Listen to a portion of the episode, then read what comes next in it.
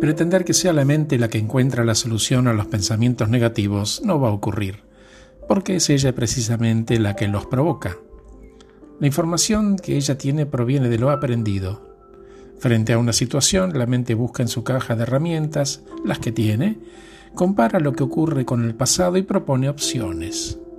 En la medida que sean las mismas herramientas, serán los mismos resultados. Empezaría por aceptar y aprender a ser feliz con vos mismo, aceptarte y a la vez aceptar y amar a los demás tal como son.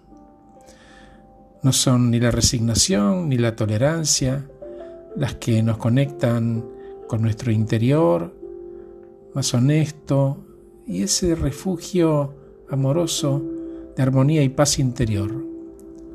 Lo que los conecta es la aceptación. Para terminar, la aceptación es la capacidad para asumir la vida tal como es, aceptar la realidad, con situaciones agradables o desagradables, sin intentar cambiar o combatir aquello que no podemos controlar. Al final del día es un proceso de tolerancia y de adaptación y nunca jamás de lucha.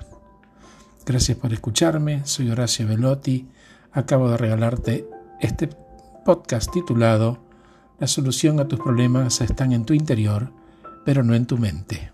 Gracias por escucharme, que estés muy bien.